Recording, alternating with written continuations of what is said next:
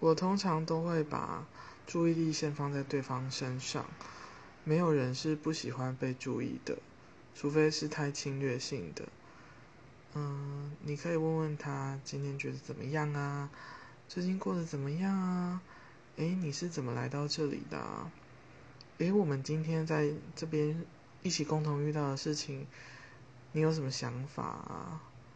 等等等等的，然后用积极开放的态度倾听对方说些什么。